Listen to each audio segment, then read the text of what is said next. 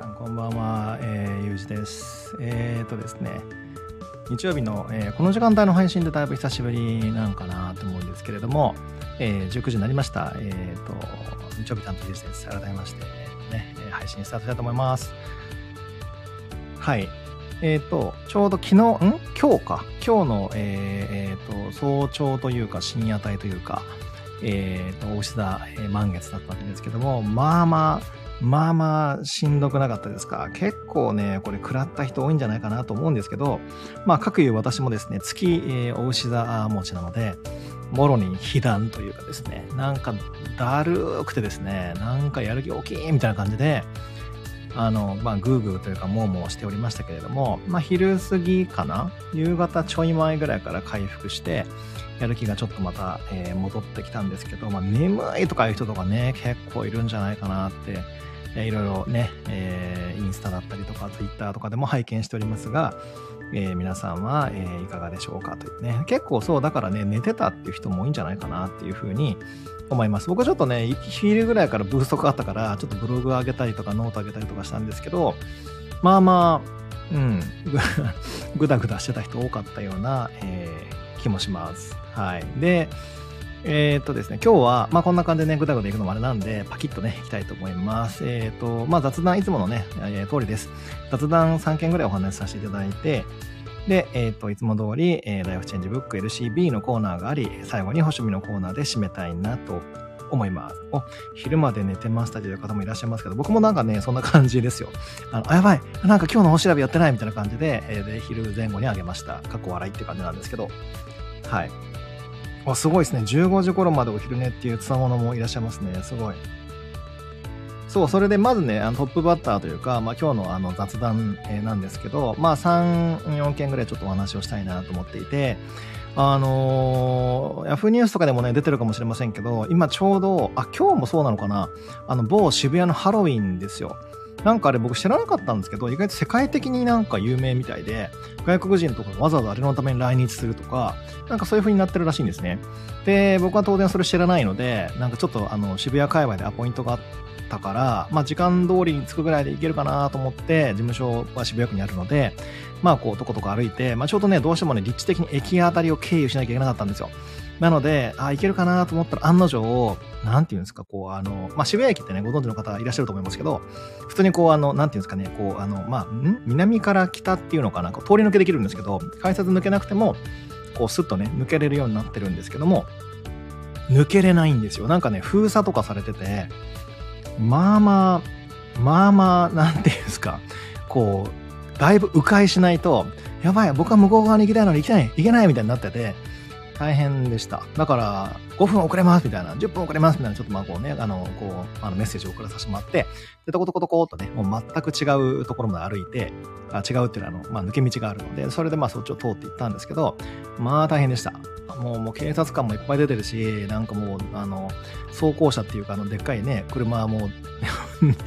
語彙がでっかい車、そう出てるし、いや、本当にあの、道塞がれてて、通行止めとかになってるし、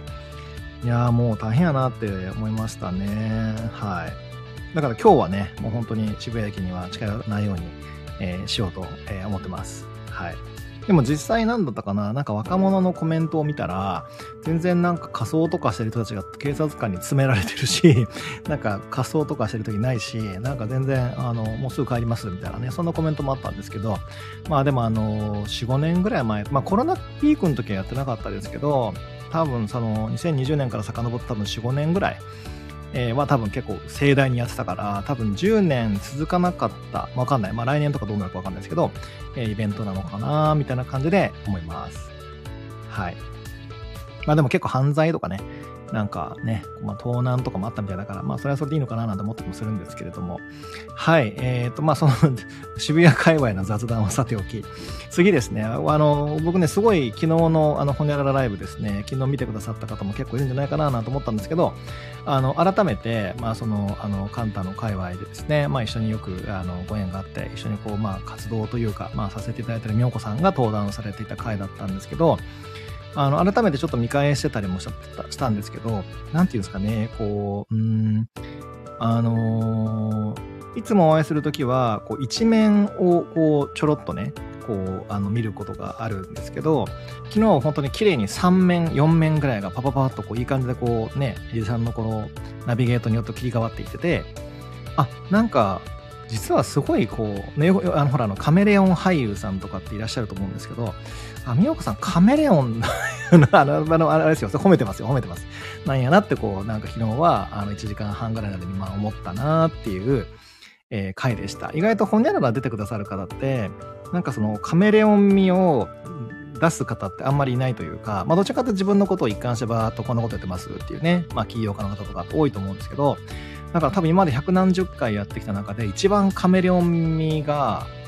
なんか最多カメレオンクイーンみたいな、もはや称号が与えられるんじゃないかっていうぐらいの、えー、放送回というかね、方だったなっていうふうに、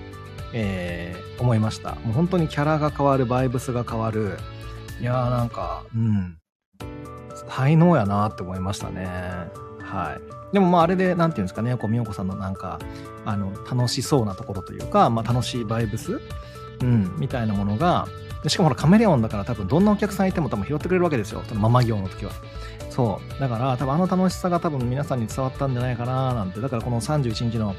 えー、でしたっけ？あの、スナックえー、都じゃなくてスナック泊まりも結構来場者がね、多いんじゃなかろうかなんて勝手に思ってはいるんですけれども。はい。うん。となんか雑談の話が結構なんか、あの、本ちゃんの話になってますけども、まあ、もうちょっと雑談続きますね。で、えっ、ー、と、最近僕ハマってるドラマがありまして、えいきなり何を言い出すなんて話ですけど、まあ何か、えー、何、何かなと言いますと、あの、皆さん、あの、見てますかね？あの、大奥です、大奥。今多分第3部？違うな、シーズン2の医療編やってるんですかね？あれ、まあキャストも豪華なんですけど、衣装も豪華なんですけど、なんかまあまあね、原作ほら漫画だから、結構最近漫画原作でドラマ化されるって多いですけど、いやもう皆さんの演技が素晴らしくてですね、やばいですね。ちょっとガチで怖くなるようなね、方たちもいらっしゃいますけども、あの、まあ、それ、それ分だから演技がうまいということで、まあ、細かいことはちょっと語りませんが、皆さんもよかったら見てねっていう、まあ、作品ですね。あの、なんだっけ、あの、富永愛さんのね、吉宗公も素晴らしかったけど、今回の、あれ誰でしたっけ？成貞じゃなくて、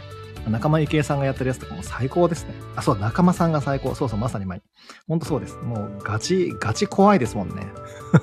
いや、本当に。ガチサイコパスやな、みたいな。もう本当に、あの、僕ドラマ結構好きなんですけど、はい、あれ結構どん、どハマりできる。はい。僕の中ではなんか、ちょっと前まで、あの、家康推しだったんですけど、結構タイが面白いなと思って見てたんだ、見てたら、ちょっと多くに最近食われ気味ですね。はい。うん、だいぶ面白いです。やっぱ UNEXT とか、あのー、ね、TVer、TVer は見れないのかな？まあでもなんかそういうなんか NHK 見放題パックとか入ったら多分見れるはずだから、結構過去回もね、振り返れるからおすすめでございます。はい。あれ、ガチで震えますよ。いやーなんか、仲間由紀恵さん結構久しぶりだなと思うんですよ。わかんない。もうちょっと追ってなかったですけど、多分ご結婚とかされて、なんかしばらく表舞台にあんまり出てきてなかったようなイメージがあるんですけど、なんかここに来てなんか、やばい、ちょっと真打ち登場みたいなえー、感じもしていてですね、いやーいい役者さんやなと思いますね。いや、歴史ものね、そうなんですよ。本当面白いんですよ。僕、まあ歴史好きなんで、うん、まあいろいろこう星とも検証しながらね、まあ見るんですけど、いやー、久しぶりにはまりましたね。はい。ということで、えっ、ー、と、この辺でね、その雑談は、あ、いやいや、終わったらダメですね。もう一個ね、あの、今回のあの、テーマにもなってる、まあそのなんか、好きネガポジというタイトルを僕今回書いたんですけど、まあそれが何かと言いますと、あのなんだろうな、好きなことをやろうとか、好きなことを表明しようとか、好きを語ろうとか、推しを語ろうってね、えー、結構今、この風潮があると思うんですけど、まあ実際それは僕はすごいいいことだと思っていて、で、みんなの好きを知るって楽しかったりね、まあその熱量が伝わってこっちもテンション上がってやってみようかなと思うとこもあるじゃないですか。で、それはいいことなんですけど、とかいいことだと僕は思うんですけど、一個だけ僕昔、うーん、いや昔でもないな、結構近年もまだ全然依然としてあるんですけど、あの、この好きを語ると誰かを傷つけるんじゃないかみたいなことをたまに考えるから、たまに躊躇する時があるんですよ。これ皆さんわかりますか？例えばですけど、あの僕の多分ねこのね好きをあんまり言いまくるとやばいんじゃないかっていう原点はまさにイタリア時代に遡るんですけどだからもう振り返ること1999年の話ですね。あの、イタリアに僕は住んでまして、で、えっ、と、イタリアとらサッカーがね、やっぱ強いし有名なんですよ。でも本当にその街のサッカークラブのなんか人のこともみんなその街の人が全員愛してるみたいな、愛してなかったらなんなら潜りだぐらいの、まあなんかそういうカルチャーがすごくある国なんですけど、例えば、うーん、ミラノとかだと、まあ、街が大きいから、まあ、ローマとかもそうなんですけどね、2つチームがあるんですよ。まあ、サッカー詳しい方はね、ご存知だと思いますけど、まあ、いわゆる AC ミランというやつとインテルっていうのがあるんですね。で、僕のすごい仲のいいお友達はインテリスタという、つまりインテル推しだったんですよ。で、その人の前で、いや、俺ミラノが、ミランが好きなんだよね、なんか言おうもんなら、いきなりこう、きびすを返されるみたいな。まあ、それはないかもだけど、ちょっとそれに近しいことが起きたりするわけですよ。なんだお前ミラニスタかよ、みたいなね。そう。だから、あの、ちょっとはぶられるみたいな。その逆は、なんか逆もあるんですよね。なんか、あの私もインテルが好きとか言うと、なんかすごいなんか好意的に見てもらえるとかもあるんですけど、それぐらいサッカーがすごい浸透していて、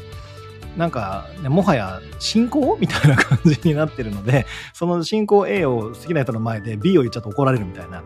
ね、なんか距離ができるみたいなことがあるから、なんかあんまりこう好きとか、ちょっとあんまりこう気軽にね、まあ TPO もありますけど、言えないな、みたいな、なんかそのあたりが、あ僕は結構こう原点としてあってあ意外となんとかが好きって気軽になんか言えない世界もあるんだなそんな世界性もあるんだなっていうのをその辺りで僕は目の当たりにしたっていうのを体感したんですよ。でもそれ以外でも例えばですけど、まあ、今でもね僕結構いろいろ表明僕は意外と好きって結構いろんなこと言ってる人なのでまあねタケノコの里が好きだの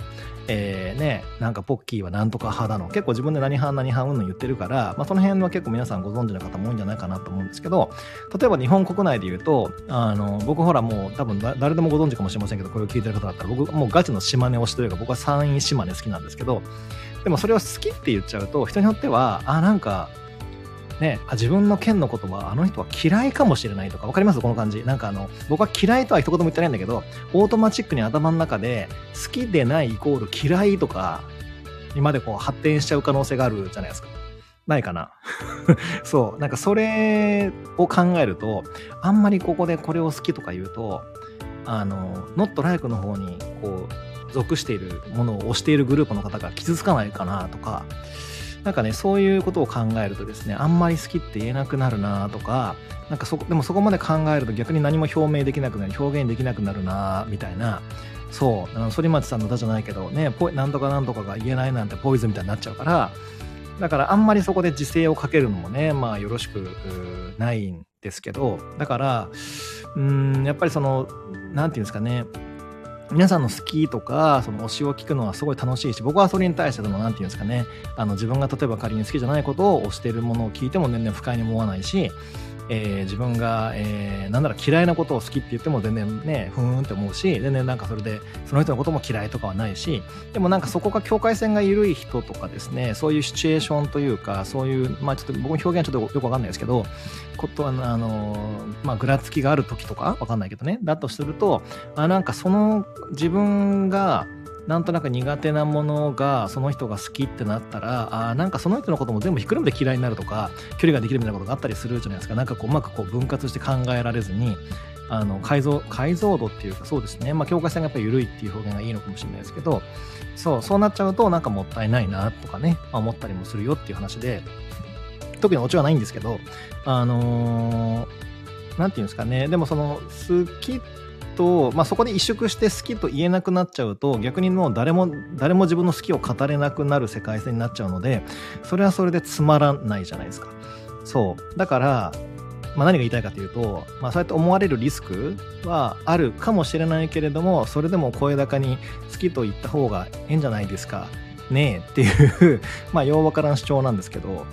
そうだからなんか僕は結構ね皆さんのそういうコメントというかですね好きというかそうそう。まあ、その表現ね、あの、何が楽しいとか、何にハマってますっていうのを聞きたい方だから、ガンガンこうね、まあ、言ってほしいなと思ってるんですけれども、まあでも僕みたいにというか、さっきのコメントっていう僕の発言みたいに、ああ、なんかこれ好きって言ったら、あのね、えー、例えば何て言うんですかね、こう、私はカルボナーラが好きって言ったら、ああ、なんか私はナポリタンが好きなのになんか、この人とは気が合わないよな、ね、みたいになって、もう全部が気が合わないバイアスをかけちゃうともったいないじゃないですか。そう。でそこまで考えてあじゃあカルボナーラが好きっていうのやめようって言っちゃうとそれはそれで本来はその先にいたカルボナーラ好き族とのつながりがなくなるかもしれないからそれはそれでもったいないからだからそれでなんかお互いがお互いのことを気を使いすぎて足を引っ張り合うみたいになっちゃうのはもったいない世界線だよねっていうことがまあ言いたかったんですって話なんですけどなんかよう分かるようによう分からん話になってますけど。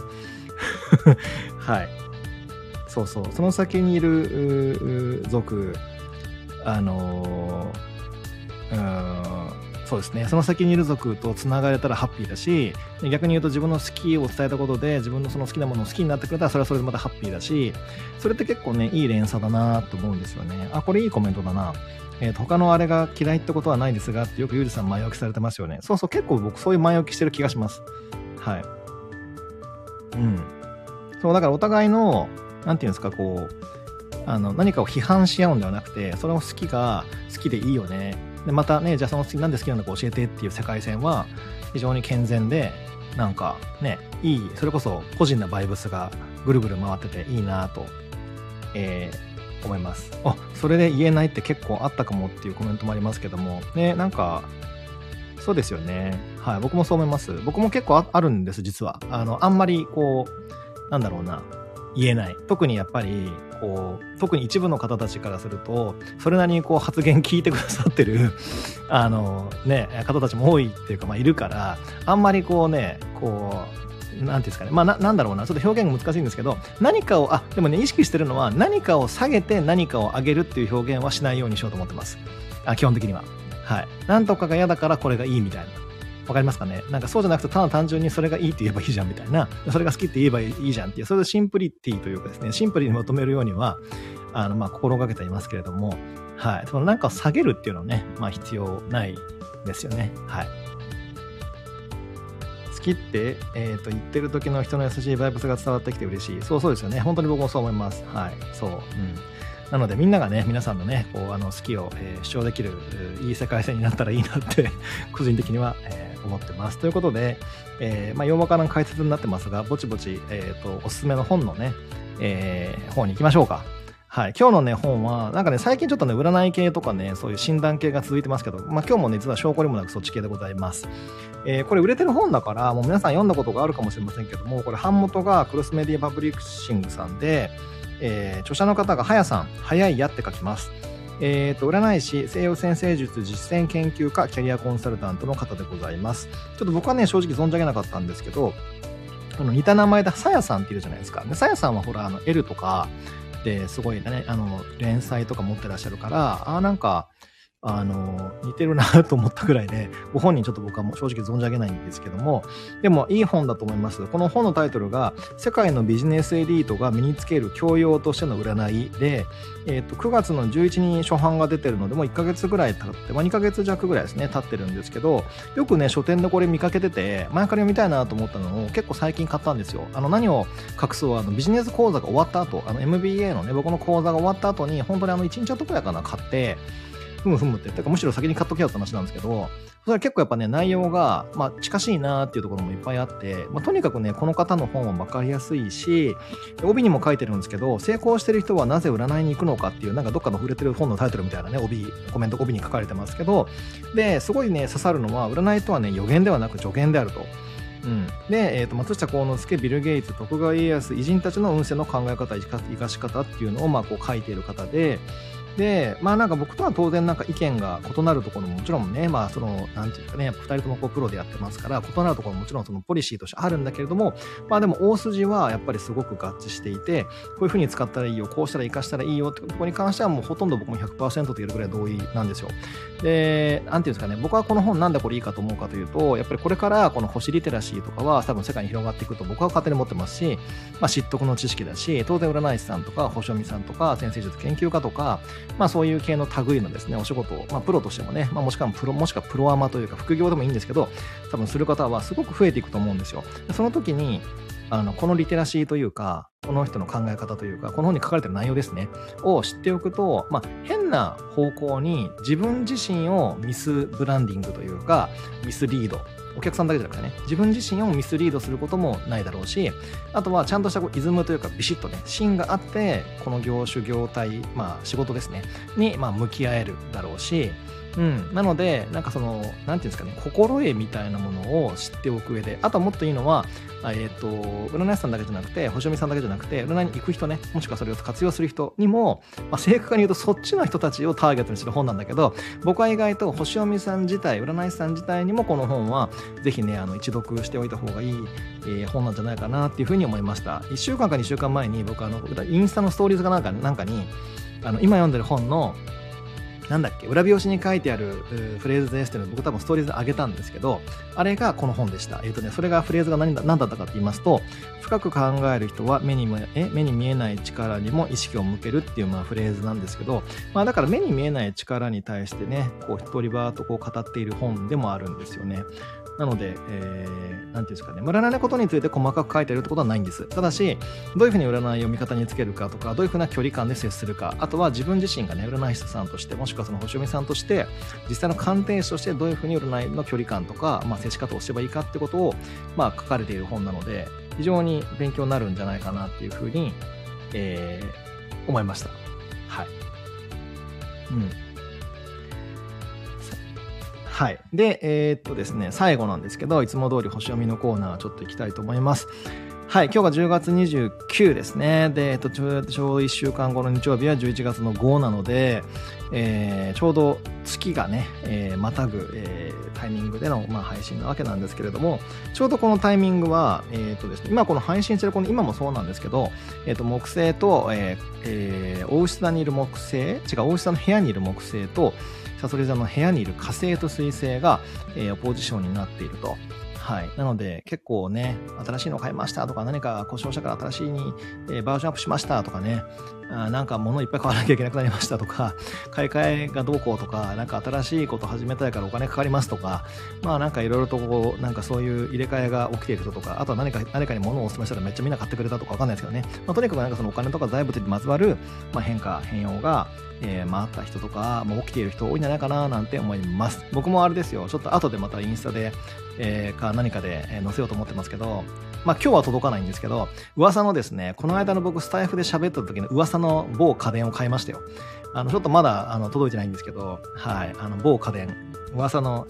えっ、ー、と、H、HC ですね。はい、あの買いました。あ、悟り沢プレゼントありがとうございます。はい、ということで、あのそれを楽しみに、ちょっとね、もう先行投資というか、もうあんだけ買え買え言われたので、もう先行、僕意外と素直なんで、もう買え買えって言われたら買います。はい。なので、それで実際やってみたいなっていうふうに、えー、思ってます。はい。あとは、もう一個はですね、なんか、あの掃除道具とかちょこちょこね、アップデートしていく感じで、いろいろこう、なんか必要なものを買い足したっていう感じです。はい。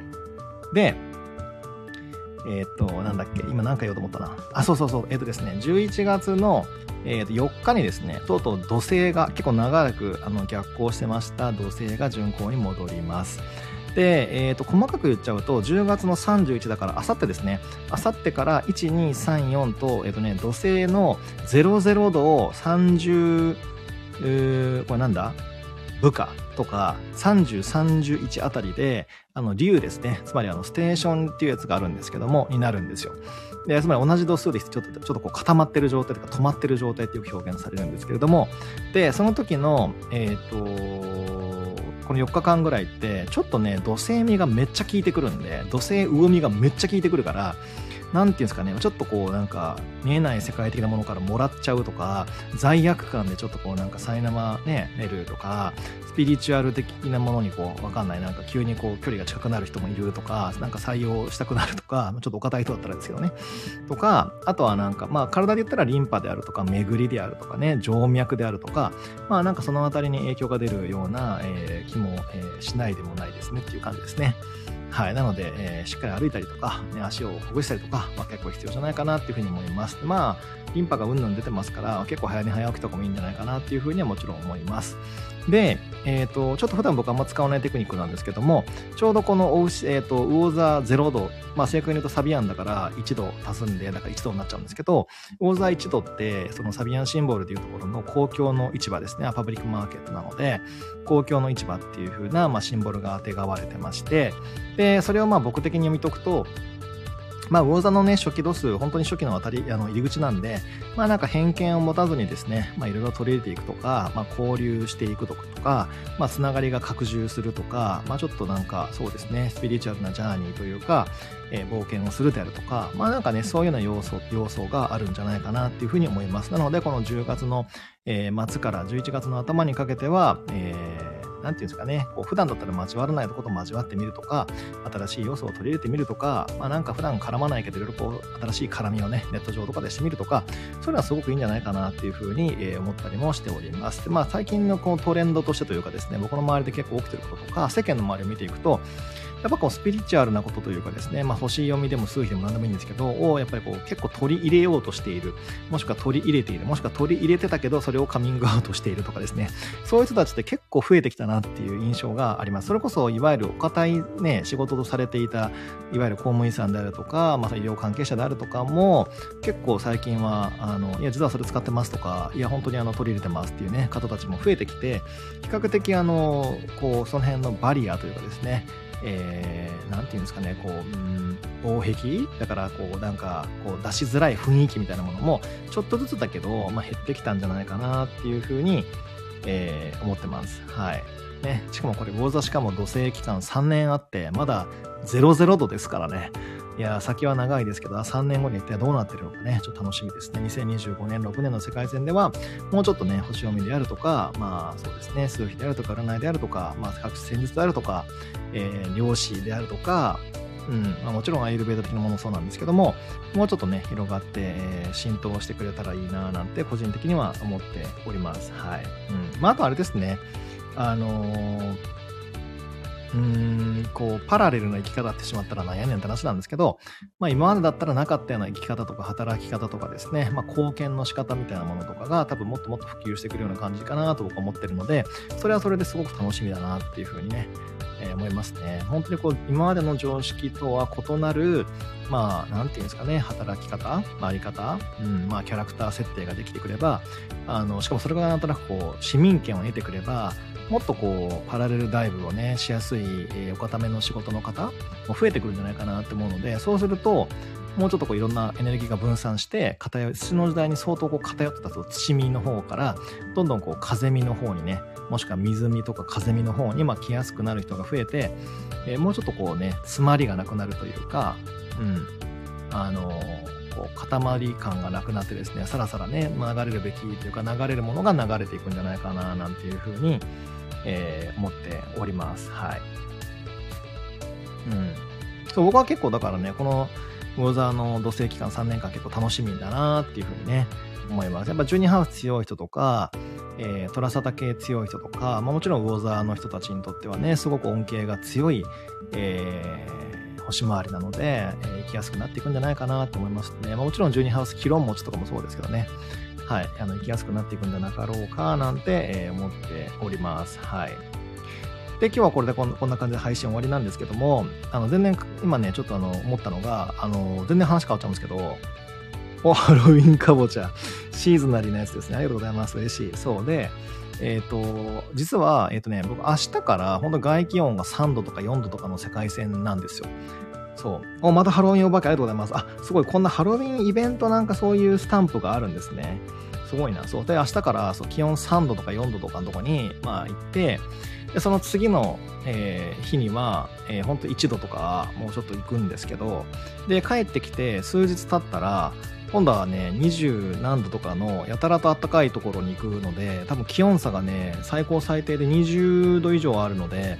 自律神経大丈夫かなって思ってるんですけど、まあまあ、あ、また来たハロウィンかぼちゃ。なんか、ハロウィンかぼちゃ嬉しいですね。なんかお化けもだけど、なんかテンション上がりますね、こうイベントものって。そう、だからまあね、ちょっと体調面とかどうかなと思うんですけど、まあでもね、サソリ座でエクストリームな時期やし、まあしょうがないわ、ええやろうと思ってますけども、はい、なので、えー、楽しむだけ楽しんでというか、まあ仕事なんですけどね。はい、えー、こうかななんて、えー、思っております。でね、あ、そうそう、今の、あ、ハロウィンかぼちゃ来たまた嬉しい。わ、すごい。なんかね、今の話もちょっとあの雑談のとこでちょっと触れようと思って触れて触れられなかったんですけど、とか終わる終わりとか言いながら全然終わらないんですけど、あの、この間、またお化け来た。すごいな、今日ラッシュだな。そう、それで、あの、この間僕あの遺伝子検査をね、またしたんですよ。あの、アトラスっていう、あの、たまに外資さんだったのかな。で、構あの1回も23年前に受けたんですけど多分ね撤退されてちょっともうデータ見れなくなっちゃったから新しくジーンクエストさんでですねあの遺伝子検査をしたんです。うん、でそしたらまあ日本の,、まあその会社なんで全部日本語表記だしであくまでなんか日本英語から日本語に訳したみたいな感じじゃなくてちゃんと日本語最初から書いてあるんで丁寧にこうね綴られてあるんですけどいや結構ね前のアタラスさんでもまあまあ細かく分かるというかか、ま、細かく出てて例えばなんだっけどれぐらい汗っかきかとか どれぐらいなんかなんだっけあの大人の歯に生え変わるのが早いかとかあとなんかあの牛ですね。だから虫歯になるそういうなんか体質かどうかみたいなんとかあとはなんだっけえっ、ー、とねああとねこれ面白かったのが僕はあのわかんない。僕のリアルにお会いしたことがある方はご存知かもですけど僕基本的に腕とかのまあなんかこのことこの配信でもあれなんですけど体毛とかって薄いんですよ。剃ったの？って言われるぐらい薄いんですけどそれも薄めとか出ててちゃんと遺伝子検査で。そう。あとはえっ、ー、となんだろうな。僕えっ、ー、とね平均身長より僕ちょい高いぐらいなんですね。でそれもあの身長っていう項目があってで平均よりちょい高めですっていうのが出てたんですよ。面白いなと思って。そう。あとは何だったかな。えっ、ー、とね結構ありましたよ。あとななんかねもっと面白いなったかな。えっ、と何だったかな？あもちろんそれね、なんか特定の病気にかかりやすいとか、かかりにくいとかっていうのも出るし、えー、っと、あ、あと面白かったのが、あの、95歳以上まで生きる確率みたいなのも出てて、それもね、95歳以上まで生きる確率高いって言って、僕はグループだったんですよ。マジかと思って。でもね、面白いなと思ったのは、うちのですね、あの、まあちょっと戦争で亡くなっちゃってる人とかあれなんですけど、あの、そうじゃない、あの、この家系というか、あの人たちは、あの、本当に皆さん100超えたりとか、90、やっぱ3とか91とか90いくつとか、結構長寿長命で、そう、まあ、本当に文字通り冗談じゃなくて UGG まで UGG って本当に言われるっていうか言えるぐらいまでね冗談じゃなくてあの本当に過ごせるなって分かんないですけどねあのここまでハードワークをあの続けなければかもしれませんけど思いました。うん。本当のリアル UGG になれるなと思いましたよ。はい。であとは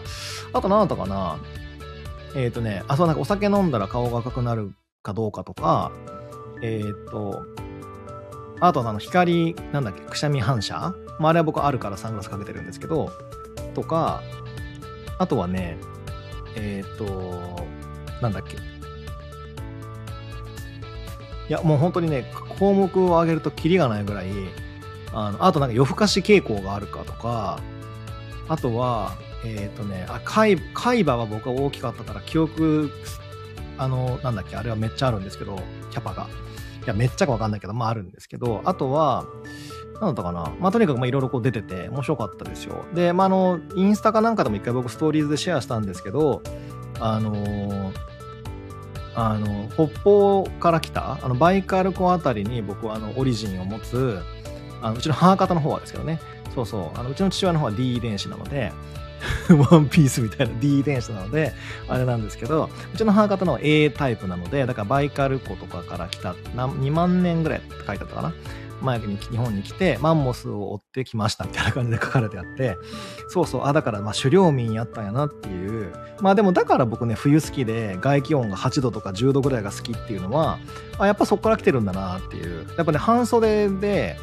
過ごしてベストぐらいが好きなんですよ。あんまモコモコしたくなくて。でなんかあんまり動いても汗かかないぐらいの気温がやっぱ最高で、まあ、風が吹いちゃうとねちょっとね日本ってほら北風だから冷たいからあんま好きじゃないんですけどまあでもあの冷やっこいのは好きなんですよ、うん、むしろあの暑いのが苦手なんですはい四国生まれなのにはいまあそれはでもその A 遺伝子のせいだったかみたいなそんな感じですようん D って燃えますね。まあね、そうですよね。まあ、D なんかいろんなとこで D で言われるから燃えますよね。はい。うん。そうとか、結構ね、いろんなこと本当にかなり細かくわかるので、なかなか面白いなって思いましたよ。そう、みんな遺伝子のせいね、本当に。あ、僕はフルパッケージありました。ライトじゃなくてフルでやりました。はい。で、フルだとダイエットのこととかも多分全部わかるから、はい。まあ、それを活用するかは謎ですけど、あ、でもなんか有酸素運動やったら痩せやすいみたいなの出てたし、うん。とか、あとはなんか肉がつくのが、僕は結構下半身とか腰回りにつきやすいっていう、ね、よくなん、あなんていうかな、梨型とかリンゴ型とかあるじゃないですか。そうそう。だから僕上半身つきにくくて、下半身つきやすいので、まさに本当大正解だし、そうそう。なんかそういうのもね、出ててね、面白いなって、えー、思いましたよ。はい。うん。なので、なんかね、僕の紹介コードであの登録してくだったら何パーセントオフで受けられるよっていう、そういうお得な紹介コードとか残念ながらないんですけど、だからここでなんかね、あの、後で概要欄チェックしてねとかないんですけど、案件でも何でもないの僕は個人的にやったので、まあでも皆さんもね、よかったらあのやってみてください。なかなか面白かったですよ。いろんな、やっぱ自分発見するとかね、やっぱ自分をこう深掘りするあ、なんか来たトランプ来たジョーカーあ、すごい。こんなのもあるんですね。じゃあ、ちょっと今日は、じゃあなんか、最後、湯ジョーカーで締めたいと思います。はい。ということで、まあ、最後にちょっと遺伝子検査の回し物みたいな感じをやってみましたけども、まあ、やってみたのか？まあでもね、遺伝子検査やってみたよと、その結果こうでしたってことを、ちょっとまあ今日は肉声でお伝えできて、まあよかったなと、えー、思います。ということで、えー、だいぶ長々と、本当は15分ぐらいで終わるはずが 35分ぐらい喋って申し訳ございません。ということで、ということで、えっ、ー、と、11月、えっ、ー、と、10月29日、えー、日曜日担当の湯ジョーカーでした。ということで、じゃあ皆さん良い夜を、今からあれですかね、大河ドラマ見る感じですかね、僕も大河ドラマ見ます。ということで、えー、良い夜をお過ごしください。ありがとうございました。